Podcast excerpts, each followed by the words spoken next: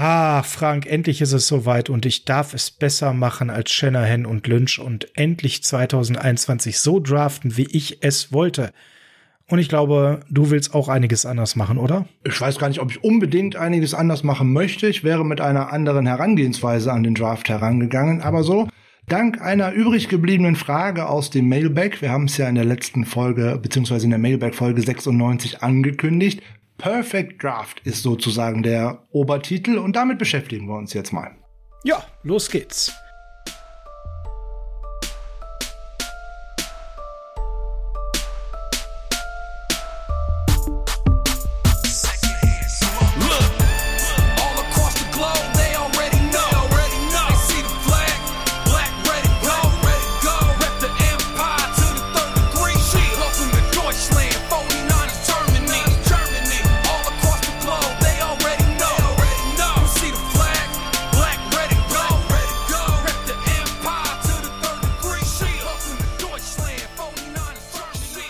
Herzlich willkommen zum Niners Huddle, dem Podcast der 49ers Germany, eurem Fanclub für den deutschsprachigen Raum, für die San Francisco 49ers. Ich bin der Host des Niners Huddle, der Sascha. Und an meiner Seite, ja, wir können schon sagen, der Redraft-Professor. Frank, schönen guten Morgen, schönen guten Tag, schönen guten Abend.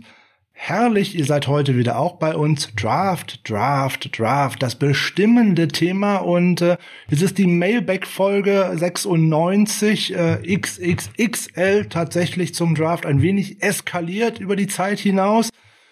Und da habt ihr so ein paar X vergessen beim L, würde ich sagen. Ne? Ja, das passte, das passte alles nicht mehr aufs Trikot sozusagen. Also äh, XXXL als Steigerung zu dem letzten. Ähm, ja, deswegen Zwei Fragen sind so übergeblieben, die wir noch schuldig sind zu beantworten sozusagen. Und eins war eigentlich besonders spannend, da geht natürlich auch an den Twitter-User B.3er unser großen, großen Dank, weil da kommen immer sehr schöne Fragen und äh, die erste ist dann nämlich dann schon, wie hätte euer perfekter Niners Draft ausgesehen?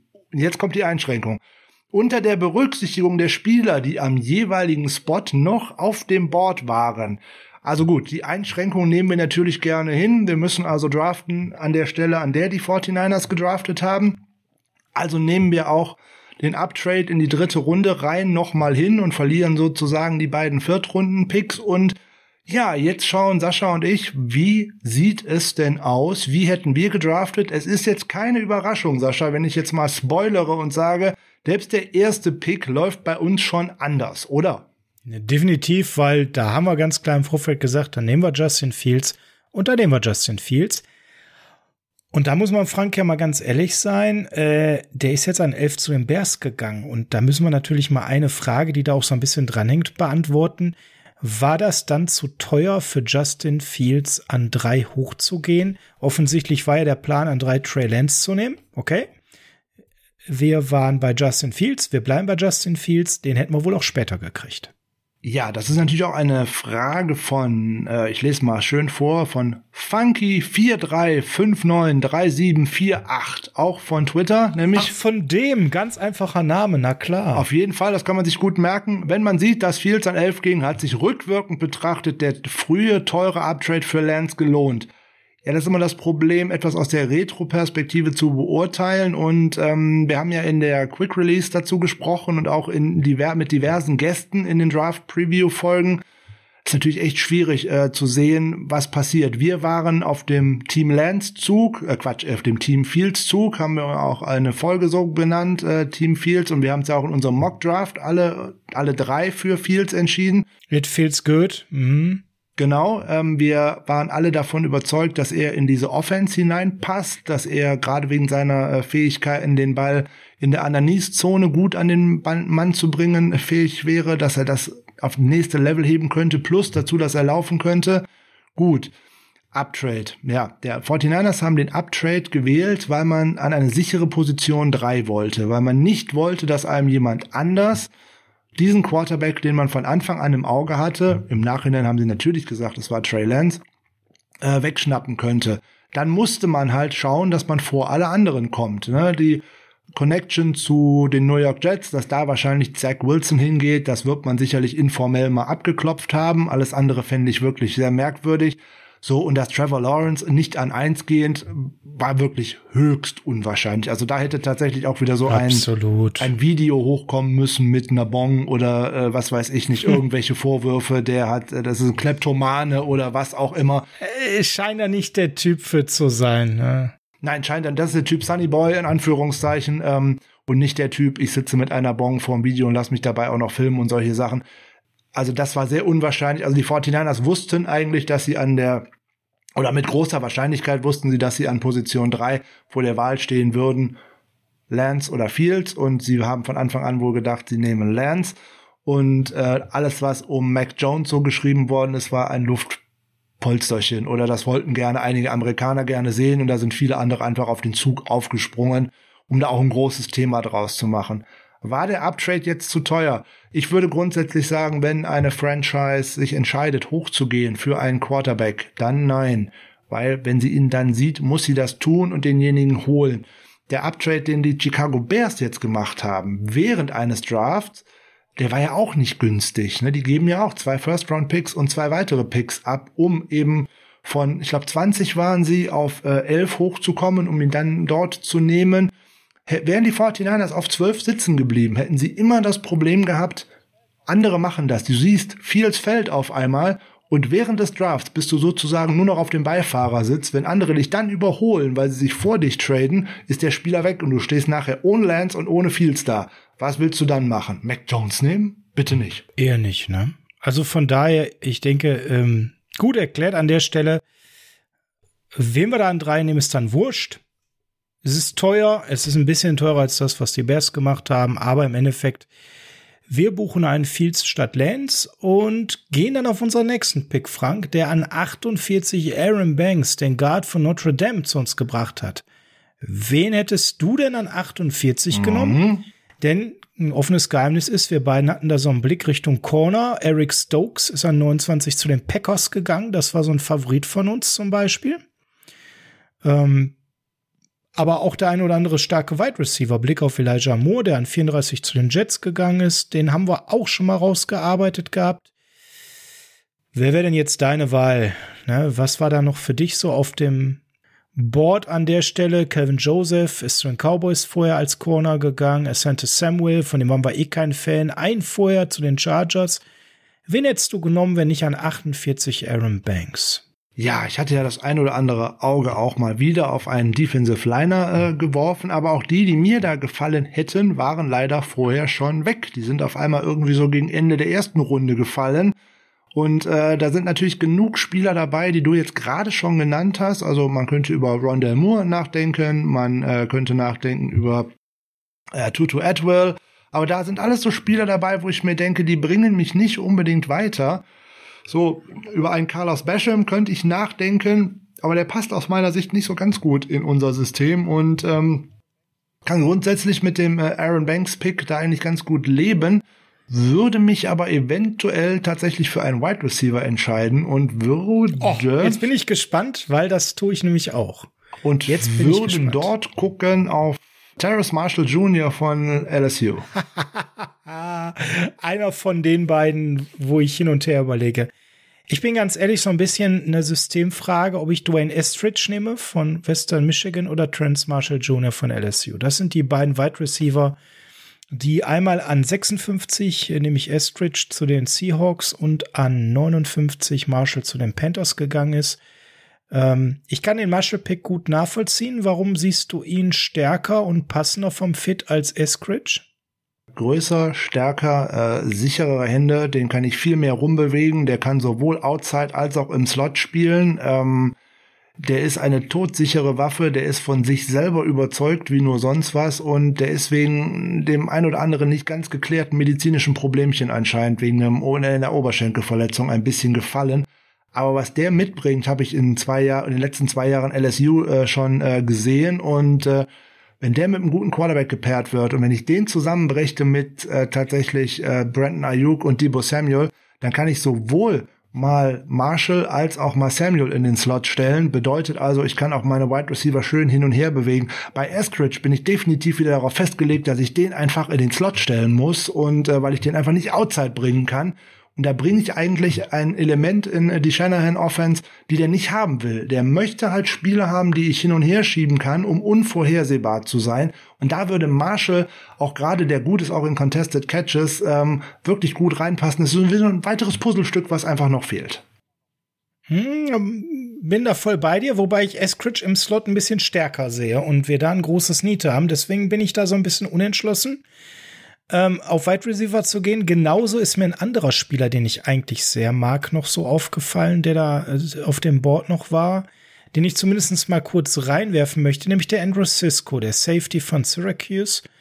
Ähm, den mag ich einfach sehr vom Spielertyp. Und es ist eine Position, wo wir hinten auch noch ein bisschen was zu tun haben, mit Blick darauf, dass Twitter zurückgebracht haben, von dem ich nie wieder ein Fan werde. Na, da bin ich mir über den äh, Fit zum einen nicht sicher und zum anderen über die äh, Verletzungsakte. Ähm, da springt auch. Das ist das Problem. Einiges mit, äh, wo ich definitiv keinen Zweitrunden-Pick drin äh, investieren würde. Und er hat am College aus meiner Sicht auch nicht so abgeliefert, wie jetzt zum Beispiel ein Terrace Marshall das äh, tatsächlich schon getan hat. Von daher gehe ich da gerne mit. Also zwischen Eskridge und Marshall ist das für mich wirklich so ein bisschen auch eine Philosophiefrage, aber dein Argument der Vielseitigkeit des Einsatzes, gehen wir mal mit Terrace Marshall, buchen den ein, bin ich dabei. Kann ich mitgehen. Oh, das ist ja schon mal was. Ich habe nicht gedacht, dass ich dich so einfach überzeugt kriege zu Terrace Marshall, aber okay.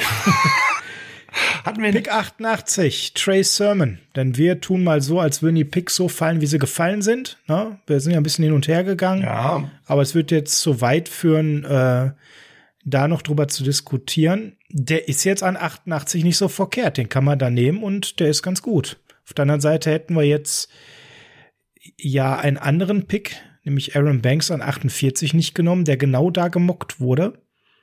Und was auch deutlich sein könnte, dass der genau dahin fällt, weil da sind nur zwei andere Guards davor genommen worden, nämlich White Davis und genau darauf wollte ich hinaus. Kendrick äh, Kendrick Green an 86 und 87 und da würde ich glatt behaupten, das Board fällt nämlich genau dahin, ne?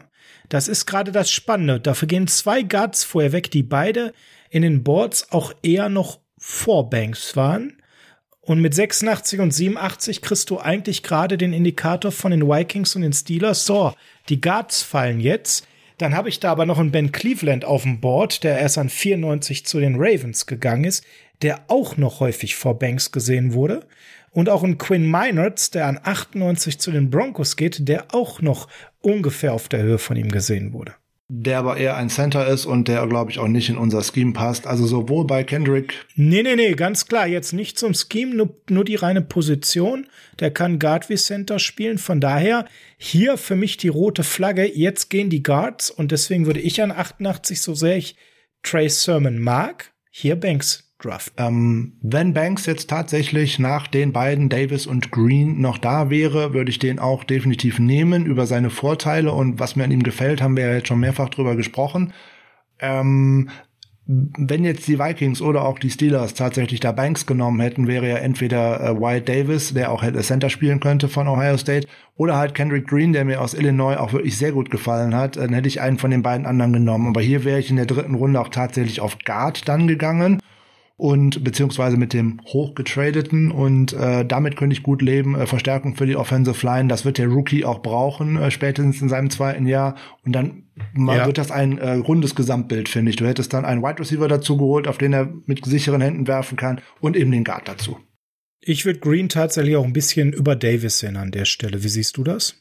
Mm, bin ich Mühe nur, also ist nicht viel, aber Davis würde dir halt äh, die äh, Möglichkeit mitbringen, dass der in den all den Jahren vorher auch schon ein sehr guter Center gewesen ist für für Ohio State und ähm, das eventuell auch in der NFL machen kann. Da könnten wir ja zumindest mehr ein bisschen in die Zukunft schauen, so nach dem Motto, der lernt jetzt mal ein oder zwei Jahre neben Alex Mack äh, als Right Guard, kann sich von dem dann noch das äh, ja. das gute ähm, Calling abschauen und äh, Protection Calling abschauen und so weiter und kann von dem ohnehin auch sein Leadership lernen und das kann er wohl mitbringen. Der gilt auch schon als Leader oder galt bei Ohio State als Leader White Davis. Und wenn er sich dann von so einem erfahrenen Haudegen dann noch etwas abschauen kann, der spielt noch ein oder zwei Jahre für uns, geht dann in den Ruhestand und dann könnte Davis übernehmen auf Center, finde ich auch okay. Also äh, wenn, nochmal, wenn Banks da ist, nehme ich den, äh, keine Frage, und äh, dann passt das mit Mike McGlinchey auf der Seite zusammen. Ich hätte aber auch weder Bauchschmerzen mit Davis oder Green. Jetzt werdet ihr natürlich, wenn ihr den Podcast regelmäßig hört, äh, jetzt äh, aufschreien und sagen, ey Sascha, du musst doch längst mal einen Cornerback genommen haben. ja, ja wenn es denn anders gefallen wäre, das Board. Das ist das Problem, weil an 48 ist kein Corner, den ich an 48 nehmen möchte. Am 47 ist Santos Samuel Jr. gegangen, den will ich nicht, der ist zu klein. An 44 ist Calvin Joseph gegangen, den hätte ich auch nicht an 48 genommen. Den, Nein, bitte nicht. Genau, Tyson Campbell, puh, ne? Der ist schon an 33 gegangen. Den, den wir haben wollen, ist Eric Stokes an 29, recht überraschend.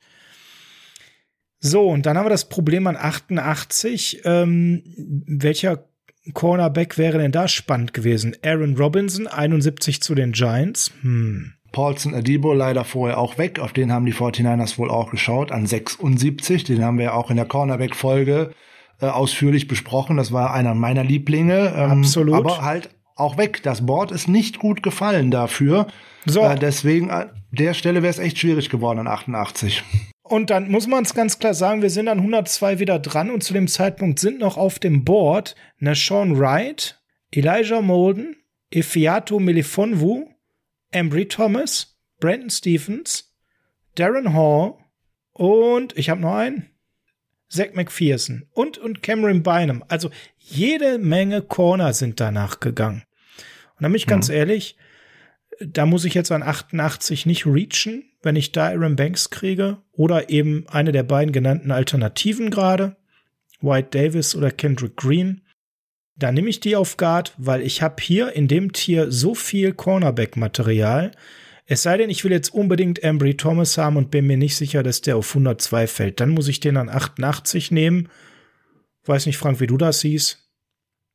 Ähm, ich hätte genauso das Board weiter fallen lassen und ich denke, dass die 49ers es auch gemacht haben, dass sie gesagt haben, wir können mit Melifonwu leben, weil er groß ist und in unser Scheme passen würde. Wir könnten mit Molden leben, weil er im Endeffekt unser Backup werden könnte für K1 Williams. Oder wir nehmen eben Embry Thomas, der äh, wie Arsch auf einmal in unser System eigentlich passt. Vorausgesetzt, wir spielen so, wie wir die Jahre vorher gespielt haben. Ein Corner, der was wir wohl tun, der groß ist, der äh, auf dem Island covern kann, der ganz viele Press-Situationen schon mitgebracht hat aus seiner Zeit bei Michigan und ähm, der auch ein Mindset hat. Der hat ja selber gesagt, er wäre ein Top 5 äh, Corner aus dieser Klasse. Da bin ich mal gespannt, ob das tatsächlich so wird. Aber der bringt auch unheimlich viel mit. Der will arbeiten, der will tun. Und die 49ers werden gesagt haben, einer von den dreien wird zu uns fallen und dann bedienen wir uns daraus. Wir nehmen aber vorher, die 49ers haben gesagt, sie nehmen Sermon, weil äh, Shanahan den haben wollte äh, wahrscheinlich und auch Bobby Turner. Wir haben ja gesagt, wir nehmen den Guard. So, dann, aber im Endeffekt die, ähm, äh, die, die Argumentation für den Cornerback, da jetzt aus den dreien oder vieren, die in diese Richtung fallen, einen davon zu nehmen, ähm, fein. Fein, ne? So, das heißt im Endeffekt an 102 Würdest du jetzt auch auf Corner gehen oder würdest du jetzt eher einen Sermon nehmen? Weil ich behaupte mal, wenn wir mal das Board von 88 uns angucken, wir haben Trey Sermon an 88 genommen als Running Back. Es geht kein Running Back bis dahin, ja. Es geht kein Running Back. Das heißt, der wäre auch, ähm, das ganz klar muss man heutzutage sagen, das war gereached. Den hätten wir auch an 102 bekommen. Ähm, den hätten wir vielleicht auch an 102 bekommen. Wer weiß, ob du weißt ja nie, was sich so tut. Da muss nur einer irgendwie auf eine andere Idee kommen. Ich hätte auch nicht gedacht, dass ein Nico Collins äh, schon an 89 äh, weggeht. Den hätte ich mir auch für später als Wide Receiver noch auf, für spätere Runden vorgesehen. Es ist total schwer abzuschätzen. Äh, das definitiv, was man jetzt an 102 tun muss, denke ich, einen, spätestens da einen Cornerback zu nehmen, weil durch die beiden Viertrunden-Picks, die man äh, investiert hat, um auf 88 zu kommen, hat man in der vierten Runde keinen Pick. Von den Cornerbacks, die du jetzt gerade in den Ring geworfen hast, ist in der fünften Runde keiner mehr da. Also muss ich jetzt an 102 einen Cornerback nehmen, der mir vielleicht die Möglichkeit gibt, dass ich ihn am ersten Spieltag starten kann, ich ihn aber nicht starten lassen muss, der mir aber trotzdem Druck ausübt auf die, die ich davor habe, nämlich im Endeffekt ja äh, Emmanuel Mosley und auch Jason Verrett, weil das ist definitiv der Mann, der als erstes einspringen muss, wenn einem der beiden Outside Corner etwas passiert, nach Stand heute. So, und dann nehmen wir es so, wie es fällt. Molden, Melifonwu weg. Ja. Mit denen könnten wir jeweils auch leben. Die bringen auch was mit. Also Embry Thomas eingebucht, den Pick, ja. den wir auch tatsächlich genommen haben. Und dann hast du es gerade schon gesagt, da ist ordentlich Pulver verschossen, dann dauert das, bis wir wieder dran sind, ne? Dann dauert das, bis wir wieder dran sind. Aber ich habe im Endeffekt, so aus unserer Sicht, jetzt vier Dinge adressiert, die ich eigentlich auch gebraucht habe. Von daher kann ich mich jetzt nicht beschweren, dass ich in der vierten Runde nicht mehr am Start gewesen wäre.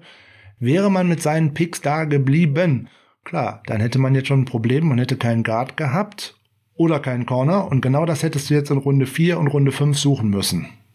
Ja, da ist das Board nämlich so gefallen, da war nicht mehr ganz so viel unterwegs. Frank, dein nächster Pick? Mein nächster Pick. So, wann waren die 49ers wieder dran? In Runde 5, wenn mich nicht alles 172, täuscht. Ne? ne? 172. Da ist äh, Diomodor Lenoir, der Commodore, weggegangen. Ja, Demo. bin mir nicht sicher. Der ist nicht schlecht. Ja. Den kann man da nehmen. Der ist nicht schlecht, aber ich glaube, ich hätte da etwas anderes gemacht und wäre mhm. wäre auf Wir sind an 180 wieder dran, ne? Ja, ja, und wir wären auf Linebacker gegangen und ich hätte Cameron McGrone, Linebacker Michigan genommen. Mhm. Warum nicht KJ Britt von Auburn? Äh, weil mir die Vielseitigkeit von McGrone da besser gefällt und seine Aggressivität und die Vision, wie er auch äh, in Löcher stopft und wie er aber auch trotzdem in Coverage einfach gut ist. Und äh, der hat eine sehr vielseitige Ausbildung unter äh, Don Brown hin äh, mitgenommen von Michigan und äh, der passt aus meiner Sicht mehr in unser System. Der kann wirklich auf verschiedenen Positionen eingesetzt werden. Der könnte ein Backup oder der hätte ein Backup sein können für äh, Fred Warner aber auch für Dre Greenlaw. Und den hätte ich sogar zur Not auch noch auf den dritten Linebacker-Posten äh, schieben können. Der bringt mir halt die Vielseitigkeit mit, dass den äh, hätte man auch mal im Pass Rush einsetzen können. Ein Spieler, der eigentlich äh, vieles mitbringt, dem einfach äh, Spielzeit gefehlt hat, dadurch, dass viel ausgefallen ist in der letzten Saison von äh, von Michigan und von der Big Ten in der Corona-Saison und sonst wäre der wahrscheinlich ein bisschen höher weggegangen. Also der hätte vielleicht sogar in die dritte Runde anknopfen können, wenn der ein letztes Jahr hätte spielen können wie äh, 2019 zum Beispiel. Preisfrage, Frank. Wie viel Running Backs sind weggegangen, bevor wir jetzt wieder dran waren? Hast du da eine Idee? Ich glaube, wenn ich das Board so richtig im Kopf habe, keiner. Ja, doch. Na, also, wir haben ja gerade schon gesagt, zwischen 88 und 102 ist. Doch, Carter ist weggegangen, ne? Genau, ist keiner weggegangen, aber zwischen 102 und unserem nächster Pick ist der Carter weggegangen. Ah, doch, Nwango, Stevenson. Und Nwango und Stevenson sind weggegangen. Chaba Hubbard 126. Also es sind, also hier fiel dann jetzt das Running Back und da, da wäre jetzt auch Trace Sermon weg gewesen. Das muss man der Fairness halber also ja. wirklich sagen. Ja. Den hätte man so wirklich an die 100 dann auch ziehen müssen. Also viel tiefer als äh, sein Pick hätte man gar nicht gehen können hier an der Stelle. Richtig. Ne? Also in unserem Draft ist Trace Sermon weg und wird Running Back so nicht adressiert wird zumindest so hoch nicht äh, adressiert. Aber jetzt hatten wir ja ohnehin auch vorher gesagt, mit äh, Wayne Gallman ist dieser Running Back Room tatsächlich relativ gut gefüllt gewesen vor der ganzen Nummer. Wir kommen ja mit noch weiteren Picks ähm, ins Geschäft, in Anführungszeichen. Ich glaube, wir haben sogar übrigens einen Fehler gemacht, wenn mich nicht alles täuscht. Wir haben einen übersehen. Wir sind nämlich mit 155 auch noch dran, nämlich da waren wir ja noch mit da einem. Da kommt Mitchell noch. Äh, Jalen Moore. Da war noch Jalen Moore bei. Ähm, bei dem Pick würde ich, glaube ich, sogar bleiben, wenn ich ehrlich bin. Der gefällt. Ja, ja, und dann kommt ja noch äh, Talanoa Ufanga. Ja, ja, der, wir haben, wir sind ja äh, an dem, mit meinem McGrone-Pick bin ich ja sozusagen äh, jetzt äh, an, das war ja für Lenoir 172, wir haben den 155er ah, vorhin ausgelassen. Stimmt. Ja gut, aber den würde ich einfach drin lassen, weil das ist ein weiterer Guard und wenn ich gucke, wie das Feld so fällt. Oder ein Tackle. Ähm, Hat er ja die ganze Zeit vorher gespielt. Ich sag mal so, ich habe jetzt natürlich schon Wide Receiver genommen. Ansonsten müsste ich natürlich über Smith Marset hier nachdenken an der Stelle. Ja, könnte man äh, tatsächlich auch tun. Ähm, keine Frage. Da könnte man Moore lassen oder man nimmt Smith Marset und bringt tatsächlich in sein Wide Receiver Core noch ein bisschen äh, mehr rein. Wäre eine andere Möglichkeit. Da könnte ich auch total gut mitleben, wenn ich ehrlich bin. Ja. Sean Wade sehe ich jetzt persönlich nicht so, von dem war ich kein Freund. Der ist ja so 160 zu den Ravens gegangen. Ja, nee, danke. nee, nee. Da, also da, da gehe ich dann lieber mit Dimo, muss ich ganz ehrlich sagen. Ja, also vielleicht noch, welcher ja relativ gut gesehen wird, ist Jama Johnson, der Safety, der zu den Broncos an 164 gegangen ist. Haben wir nicht den riesen Need? Nee, da würde ich eventuell später drauf schauen. Ja gut, aber der ist an 164 weg. Ja, ja, ich meinte auf den Need Safety nicht unbedingt jetzt auf äh, den Spieler.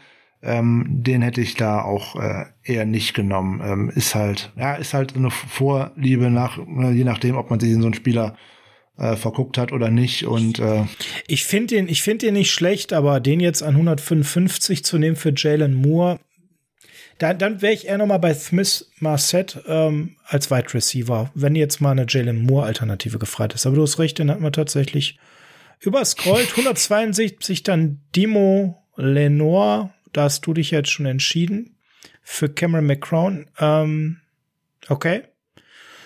Ich finde den Demo eigentlich, der macht einen ersten guten Eindruck. Ich finde ihn gerade gar nicht so schlecht. Oh, dann fällt, dann fällt er auf 180. Dann fällt er auf 180, das kann gut sein.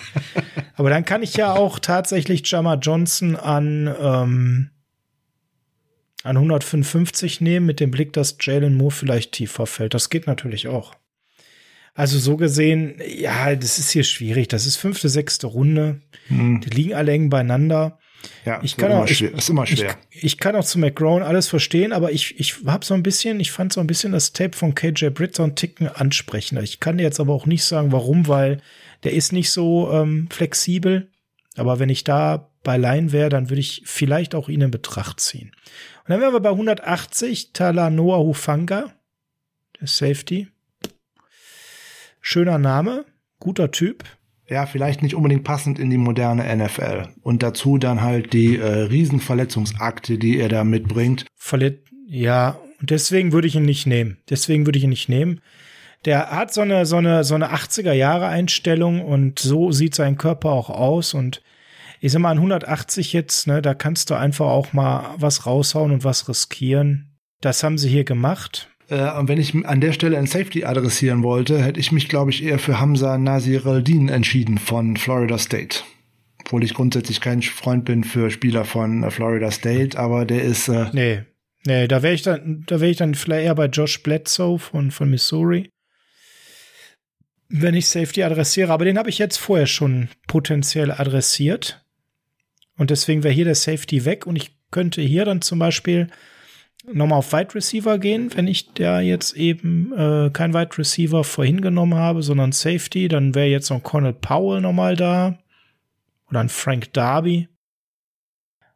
Mm. Hm. Aber ich bin da bei dir, also ich würde Hufanga, also der kann jetzt bitte uns eines Besseren belehren, nicht falsch verstehen, aber ich würde ihn nicht nehmen, weil mir da einfach die Krankenakte deutlich zu markant ist und ich so ein bisschen Zweifel habe, dass der ankommt. Okay, dann wechsle ich auch gerade spontan nochmal und nehme da keinen Safety. Ich nehme unseren eigentlichen Sechstrunden-Pick äh, an der Stelle, nämlich Elijah Mitchell fürs Running Back Core. Hm, hatte ich auch schon überlegt, den einfach hochzuziehen. Da gehe ich dann mit, Weil der bevor wir lange überlegen. Gilt ja als tatsächlicher Stil äh, für die äh, späte sechste Runde und ähnlich äh, Matt Breeder. Ich glaube, der wird in der Offense gut passen. Und insbesondere schaffe ich mir dann ein bisschen Platz für den, den ich eigentlich ohnehin noch gerne da gehabt hätte. Mhm, an 194, wen hättest du da gerne noch gehabt? Ja, äh, da ich ja die Problematik mit dem Doppel Wide äh, Doppel Running Back äh, schon mal äh, als ganz gut gefunden habe, so im im Hinblick auf die Saison, die jetzt auf 2022 folgt. Ähm, ja, ich mache jetzt einen Wolverines-lastigen Draft, äh, gebe ich äh, ehrlich zu. Ah, okay. Frank nimmt noch einen Man-Crush von äh, sich. Äh, Frank nimmt Chris Evans, der an 102 zu den Cincinnati Bengals sonst äh, gegangen wäre. Das ist ein Spieler, wo ich denke, dass er ein deutlich besserer Running Back für die NFL ist, als er es im College gewesen ist, weil der bringt eigentlich das komplette Set mit. Der kann nämlich auch tatsächlich ganz gut äh, Pass Protection, um nicht zu sagen sehr gut. Der ist ein unheimlich guter Route Runner, hat auch seine ersten Snaps tatsächlich äh, aus dem Slot heraus gespielt und auch in seinem ersten Snap äh, für Michigan einen Ball gefangen und äh, er bringt auch eine sehr, sehr interessante äh, Karriere mit sich, musste schon mal ein Jahr aussetzen, weil er äh, akademische Probleme hatte äh, bei der University of Michigan. Ähm, hat dann drei Jobs gemacht und hat sich dabei im Endeffekt äh, finanziert, dass er da bleiben konnte, dass er auch beim Team bleiben konnte. Er durfte zwar nicht spielen, aber er, hat auch ein Stipendium verloren für, für dieses eine Jahr und ist dann zurückgekehrt und ist dann in einem übervollen Room nicht so ganz zum äh, Zuge gekommen ähm, der bringt da eigentlich so das volle Paket mit und ähm, gerade in der Pass Protection, ich glaube, der könnte sogar vom ersten Spieltag an äh, möglicherweise spielen, äh, weil man den auch bei Third Down auf dem Feld lassen kann, weil der zur Not auch mal einen guten Passrusher aufnehmen kann. Mhm, ja gut, da spricht jetzt der Insider, da finde ich einen spannenden Pick. Ähm, ja, da ist auch nicht mehr so ganz viel gedroppt, wo man sagt, oh, da kann man noch mal ganz spät einen mitnehmen. Ähm, von der 194 aus betrachtet kann ich gut nachvollziehen, könnte ich mitgehen. Ich finde, da ist noch ein anderer drauf, den ich irgendwie mag. Das ist Des Newsom, der Wide Receiver von North Carolina. Den würde ich noch mitnehmen. Ihr merkt, ich äh, sehe enorme Bedarf auf Wide Receiver. Ähm, da was zu tun, weil ich glaube eben, ne, wir haben jetzt äh, verschiedenste Abgänge da mit Trent Taylor, Julio Jones wird nicht kommen. Und ähm, ja, dann haben wir natürlich auch wahrscheinlich keinen Jalen Hurt. So pessimistisch bin ich an der Stelle oder vielleicht auch realistisch. Das darf man halten, wie man will. Und dann ist mir das Wide Receiver Core, wenn ich da so auf den River Crowcraft oder so schiele, einfach viel zu dünn aufgestellt. Da kann es nicht schaden, noch mal in der sechsten Runde ein bisschen Breite mitzunehmen, jemanden, der da mittelfristig reinkommt. Dabei wären da gerade auch noch der ein oder andere Wide Receiver Name hinten raus auch noch interessant gewesen. Äh, Shai Smith von äh, South Carolina wäre da auch noch jemand, den man auch in so einen äh, Chor bringen könnte. Äh, Demetric Felton von UCLA, der ja erst im dritten Jahr von äh, Running Back auf Wide Receiver äh, umgeschult hat, wäre da auch noch zu nennen. Oder auch äh, Seth Williams von Auburn. Also da hätten sich tatsächlich auch noch ein paar Jungs äh, gesammelt, die sogar noch vor Newsom alle weggegangen sind.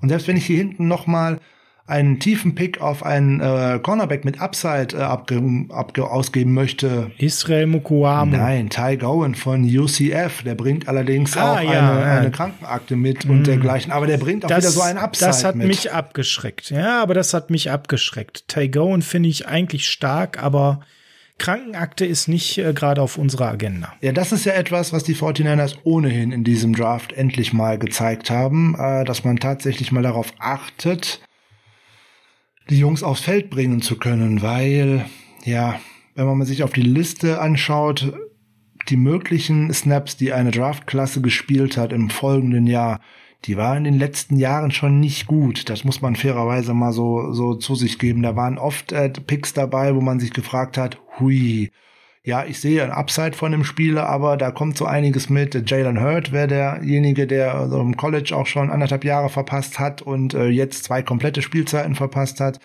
Kentavia Street ist so ein Name, den ich in der vierten Runde zum einen viel zu hoch gepickt habe, der sich aber auch noch direkt vor dem Draft das Kreuzband gerissen hat, wo ich also eigentlich gewusst habe, der mhm. spielt in der kommenden Saison auch eigentlich keinen Snap. Und auch in der darauffolgenden Saison haben wir den nicht so wirklich viel auf dem Feld gesehen das ist, erinnert eigentlich alles schon so ein bisschen an Trent Balky, äh, der übrigens jetzt bei den Jacksonville Jaguars mit seiner komischen Draft-Strategie wieder weitergemacht hat und da auch wieder den einen oder anderen Verletzten äh, gepickt hat. Also es ist schon äh, höchst interessant, wo das so hingeht und äh, die 49ers gucken, haben jetzt mal drauf geschaut, zum einen viele Seniors gepickt, die auch alle beim Senior Bowl dabei waren und da haben wir ja auch in die Richtung geschaut und äh, Spieler zu kommen, die eine gewisse Durability mitbringen, damit ich die Jungs aufs Feld bekomme. Fragezeichen habe ich ohnehin genug im Kader. Die durfte man jetzt nicht durch den Draft eigentlich weiter aufblähen, die Fragezeichen. Oder siehst du das anders, Sascha? Nee, da bin ich ganz bei dir. Deswegen, also, wenn ich Krankenakte lese, dann bin ich eigentlich immer schnell raus an der Stelle und sag mir, nee, brauchen wir nicht. Ähm, da nehme ich lieber einen Spieler, der weniger Upside hat momentan in der jetzigen Situation und der dann auch wirklich mal auf dem Feld steht. Ja, tatsächlich, weil die, wenn ich mir die 2017er Draftklasse anschaue, die haben immerhin sogar noch 92 Prozent der möglichen Snaps gespielt. Äh, uh, die 2018er geht's runter auf 85, die 2019er 78. Also das ist schon, schon wenig. Und insbesondere, wenn man bedenkt, da sind immer D und O-Liner mit dabei ja, gewesen. Ja, das hast du schon ähm, gesagt, ja. Gerade bei O-Linern, die dann tatsächlich meistens auf dem Feld stehen und auch äh, gute D-Liner, wie jetzt Bosa, äh, der auch in viel zu vielen äh, Fällen eigentlich auf dem Feld stand, als man da auch Armstead, der auch mit da reinfällt. Und auch ähm, der gute Solomon, äh, Solomon Thomas, äh, gar nicht, nee, den meine ich gar nicht. Ich meine, DeForest Buckner äh, fällt ja auch noch äh, kurz mit danach mit da rein ganz schwierig, alles abzusehen und ähm, lieber Spieler, sicherere Spieler verpflichten, als immer nur diesen High Upside irgendwo zu sehen. Das High Upside bringt mir einfach alles gar nichts, wenn ich zu viele davon habe. Und äh, wenn ich jetzt in das aktuelle Roster schon reinschaue, ne, wir haben Jalen Hurt noch mit dabei, wir haben äh, Jason Verrett mit dabei. Uh, da habe ich schon zwei große Fragezeichen, die ich eventuell als Starter mit einplane. Ne? Da habe ich Debo Samuel mit dabei, der schon genug Spiele äh, ausgesetzt hat. Gucke ich in den Running Back Room hinein, ähm, sehe ich Raheem Mostert mit vielen Fragezeichen, äh, was seine Knöchel anbelangen. Mhm. Ähm, bei Jeff Wilson hatten wir auch schon den einen oder anderen Ausfall dabei. Michael Hasty hat seine ähm, Debütsaison auch direkt auf Injured Reserve nach zwei Einsätzen äh, verbracht. Also da sind schon viele, viele Fragezeichen, die da irgendwo herumreisen und äh, hm, ja, was wir jetzt auch tatsächlich wieder äh, doch relativ spärlich behandelt haben, ist hier Defensive End und Defensive Tackle. Aber da sehen wir ja beide in äh, Arden Key und äh, Morris Hurst noch im Endeffekt auch so eine Art Draft Picks, die man ja eine Woche vorher eingesammelt hat. Ja, absolut. Also das ist etwas, wo ich dann am Ende wirklich sage, äh, da haben wir, glaube ich, nochmal Schnapper gemacht, die uns jetzt bereichern werden. Und ähm, das ist ja immer das, was man auch nochmal so als großes Ganzes sehen muss. Die Situation, dass ich hier auch vielleicht dann noch mal äh, von einem Cut in einem anderen Team eben sehr profitiere und ähm, dementsprechend mir da dann ordentlich was mitnehmen kann an Value, so wie jetzt hier in dem Fall durch die Raiders geschehen, ähm, was dafür dann sorgt, dass wir da jetzt etwas stopfen, was wir oder potenziell stopfen, was wir nicht über den Draft gestopft haben an Löchern. Ähm, ich bin da sehr, sehr positiv, dass die beiden viele, viele Snaps sehen werden und sehr schnell auch gute Eckstützen in der Rotation werden. Genau das wird. Also ich glaube, äh, so ganz schlecht war der Draft nicht, den die beiden da auf den, aufs Parkett gelegt haben, Shannon und Lynch. Wir haben ja im Prinzip Teile ihrer Spieler sogar auch genommen, nur halt teilweise später. Bei Banks schwingt halt mit, dass sie sich sehr in ihn verliebt und stark gereached haben, dass man den halt auch dann an 88 bekommen hätte, Frank, ne?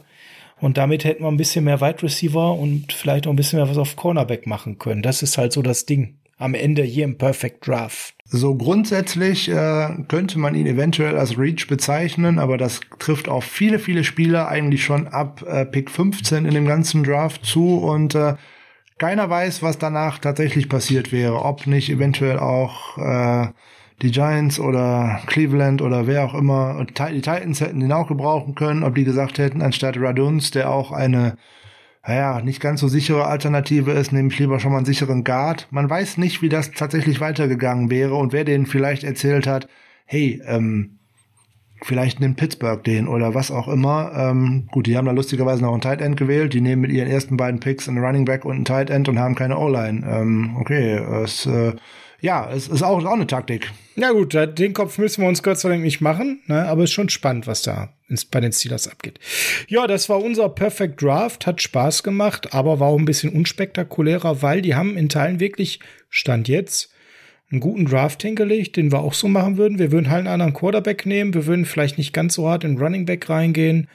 Dafür ein bisschen mehr auf Corner machen, vielleicht einen Safety mitnehmen und ein bisschen vor allem auf Wide Receiver. Da sind wir gerade doch gefühlt ein bisschen schwach unterwegs, Frank. Das so als Fazit zu unserem Redraft 2021. Frank, wie immer, Ehre wem Ehre gebührt, schmeiß uns mal raus. Jawohl, dann haben wir jetzt also auch tatsächlich den 96er Mailback zu Ende gebracht und wie ich mir schon gedacht habe, wir machen das mal besser nicht noch da hinten dran, weil sonst wäre die drei Stunden Marke da locker, locker flockig geknackt worden. Das lassen wir mal lieber.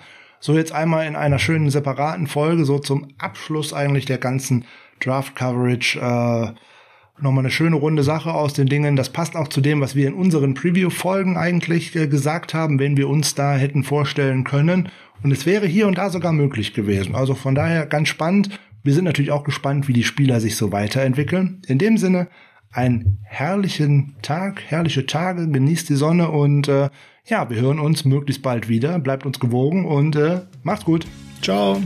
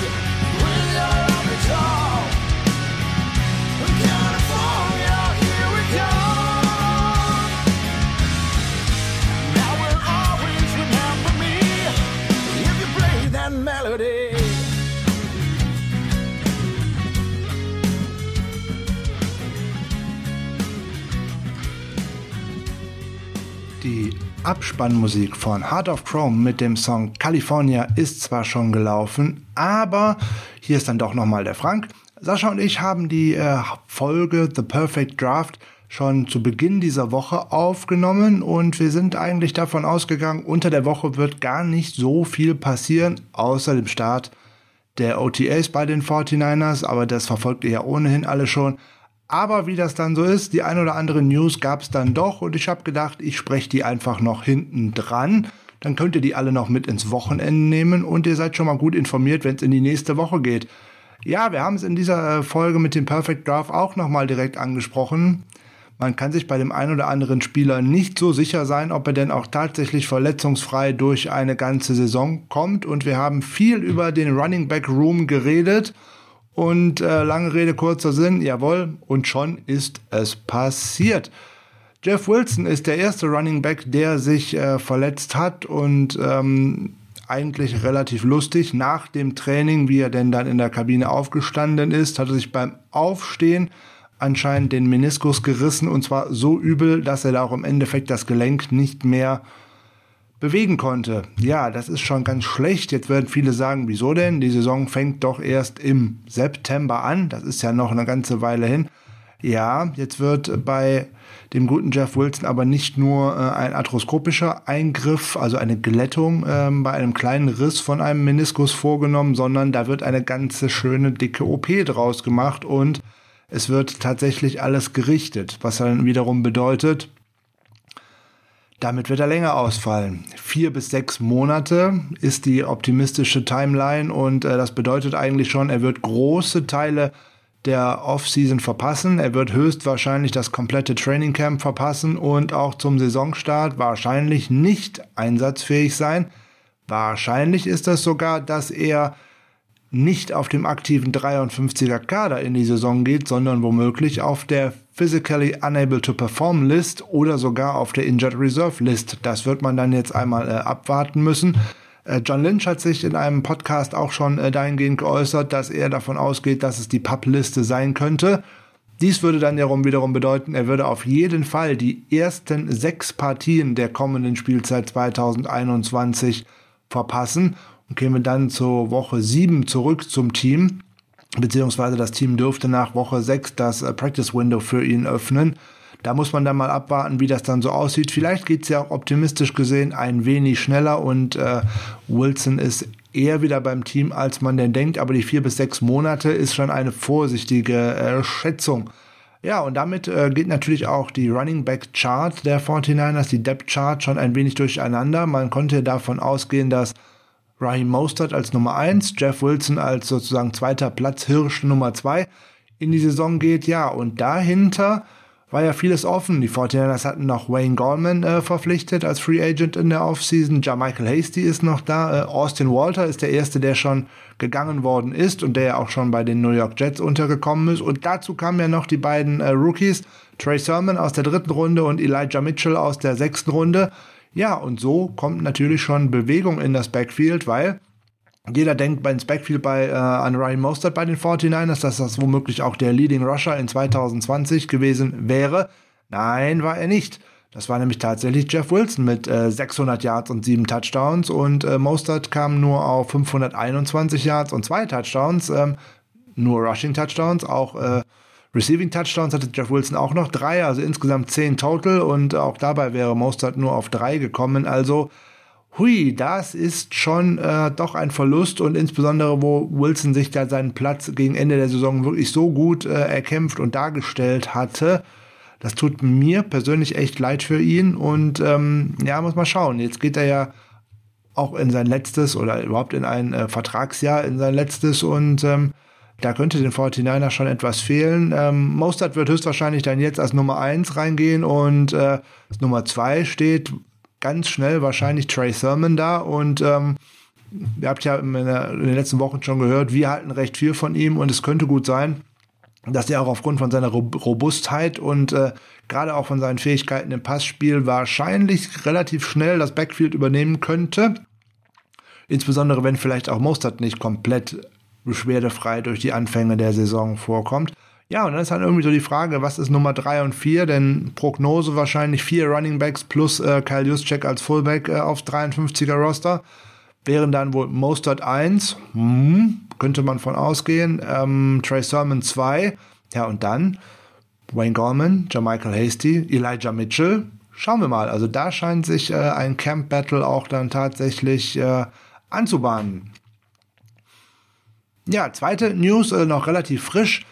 Die NFL und die NFLPA scheinen sich bereits äh, in, relativ früh auf eine Obergrenze, nicht auf eine Untergrenze diesmal, sondern auf eine Obergrenze äh, für den Salary Cap für die Saison 2022 geeinigt zu haben. Und der soll dann wieder kräftig steigen. Ne? Man ist ja in diese Saison aufgrund Covid-19 mit zum ersten Mal seit vielen, vielen Jahren sinkenden Cap gegangen. 182,5 Millionen Dollar haben die Teams zur Verfügung, um die Spieler zu bezahlen. Das war ja für einige Teams wirklich schlimm und eine Art Salary Cap Krise. Viele Entlassungen, viele Restrukturierungen und ähm, ja, die neue Obergrenze für 2022 soll bei 208,2 Millionen Dollar liegen. Das wäre der größte Anstieg von der einen auf die andere Saison, die es jemals gegeben hat. Das wäre nämlich knapp 14 Prozent. Gut für die Teams, gut für die Spieler, keine Frage. Und äh, mehr Geld, was verteilt wird. Und äh, so kommen auch die Verträge, die die 49ers abgeschlossen haben, besser hin. Das sind ja viele Verträge, die tatsächlich erstmal aus diesem Jahr äh, einen hohen Capit rausgeschoben haben auf 2022, 2023 und, und, und. Und da kann man ja eigentlich tatsächlich schon wieder von einem noch höheren Salary Cap ausgehen. Jetzt fragt ihr, warum? Relativ einfach, ähm, alleine weil die äh, NFL schon wieder mit vollen Kapazitäten in den Arenen äh, plant und äh, letztes Jahr waren weniger als eine Million Zuschauer in allen Stadien und für die kommende Saison erwartet man mindestens 17 Millionen Zuschauer. Also alleine dadurch kommt viel mehr Geld dazu, dazu die eine weitere Woche in der Regular Season, also genug weitere Spiele, um noch mehr Einnahmen zu generieren. Dann kommt 2022 definitiv auch schon Amazon Prime äh, dazu, die ja dann exklusiv das Thursday Night Football übertragen werden. Und ab 2023 kommen diese unglaublich hohen neuen TV-Fernsehverträge dazu. Und so kann man tatsächlich davon ausgehen, dass der Cap in den Jahren danach auch weiter ansteigen wird. Sollte es so sein, dass die Einnahmen dann auch tatsächlich schon für 2022 höher als 208,2 Millionen Dollar sind, dann müssten die überschüssigen Einnahmen dazu verwendet werden, äh, 17 Millionen an Spielerleistungen äh, zurückzuzahlen, die als Ergebnis von Covid-19-Änderungen, auf die man sich letztes Jahr ähm, geeinigt hatte, also die NFL und die NFLPA sich geeinigt hatten, ähm, die da nicht ausgezahlt worden sind. Da müsste man die dann erst äh, zurückzahlen, aber die sind eigentlich erst für 2023 äh, angedacht worden, diese Rückstellungen. Aber da muss man jetzt sehen, wie erfolgreich äh, die NFL denn tatsächlich in der kommenden Saison ist.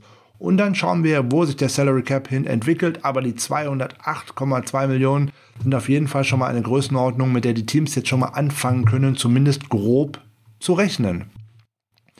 Neuerungen äh, gibt es jetzt auch schon noch in Bezug auf die Saison 2021, denn wir haben uns in den letzten Jahren so schön daran gewöhnt, dass, ähm, ja, es gibt den Tag der großen Roster-Cuts. Nach Preseason Week 4 müssen die Teams ihren 90-Mann-Kader, der bis dahin ja tatsächlich aufrechterhalten werden konnte, auf 53 reduzieren. Also ganz viele Roster-Cuts. Und ähm, letztes Jahr ist man schon einmal kurz davon abgewichen. Äh, da hat man aufgrund der Corona-Beschränkungen den Kader schon einmal vorher auf 80 Spieler runter reduziert und dann schließlich auch wieder nach der nicht stattgefundenen Preseason ähm, auf 53 runter. Jetzt geht die NFL einen etwas anderen Weg. Man kehrt sozusagen äh, wieder in die Vergangenheit äh, zurück und äh, bringt die mehrstufigen Roster-Cuts zurück. Dieses, ab dieser Spielzeit werden dann die äh, Cuts wieder in drei Stufen ähm, ausgeführt werden. Bedeutet, ja, die äh, Teams müssen sich eher von Spielern trennen. Da kehrt auch eine schöne alte Redewendung wieder zurück äh, in die NFL, nämlich Surviving the First Cut bedeutet, na, die Spieler verdienen oder ein Teil der Spieler wird weniger Geld verdienen, weil sie eben schon eher äh, das Roster verlassen müssen. Da zählen ja auch schon Wochen und Tage. Das ist ähm, für den einen oder anderen Spieler schon äh, eine Menge Geld und damit ist eine Rückkehr zum alten System, weil man da schon äh, die Cuts immer vorher ausgeführt hat. So was bedeutet das jetzt tatsächlich? 90 Spieler dürfen weiterhin im Training Camp und äh, auch jetzt während der Offseason auf dem Roster sein, aber nach der ersten Woche der Preseason müssen die ersten fünf Spieler das Team verlassen. Das ist in diesem Jahr der 17. August. Nach der zweiten Woche der Preseason müssen weitere fünf Spieler das Team verlassen. Bleiben noch 80 Mann im Kader. Nach der dritten Woche der Preseason, das geht immer dienstags, ist dann die Deadline, kommt, erfolgt dann der Cut von 80 auf 53. Und dann haben die äh, Teams tatsächlich noch so runde anderthalb Wochen, ähm, bis dann tatsächlich die Saison stattfinden wird. Ja, das sind so mal so der Newsblock, der sonst äh, erst am Dienstag in der neuen Folge mit hier reingekommen wäre. Ich habe gedacht, ich schneide das einfach nochmal eben hinten dran. Seid ihr gut informiert fürs Wochenende? Herrliches Wochenende. Der Sommer kehrt zurück nach Deutschland. Lockdown wird sozusagen zurückgefahren. Es gibt Lockerungen pünktlich zum schönen Wetter, was in der kommenden Woche äh, eintrifft. Das ist doch wirklich schön. Da können wir uns alle drüber freuen. Und ja, dann gibt es nochmal Klänge von unserer Hausband Heart of Chrome natürlich. Ihr habt ja gerade schon California gehört. Nehmen wir jetzt nochmal ein anderes. Nehmen wir passend zum Wochenende einmal Sunshine. Viel Spaß mit der Band, viel Spaß mit dem Song, ein herrliches Wochenende und wir freuen uns darauf, dass wir euch am nächsten, in der nächsten Woche wieder mit dem Niners Huddle beglücken können. Schönes Wochenende wünschen wir euch.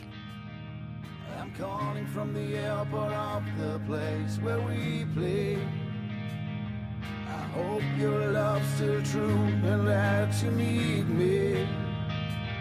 That's all I ever want. Oh, baby, I can't wait to see your smiling face. You're perfect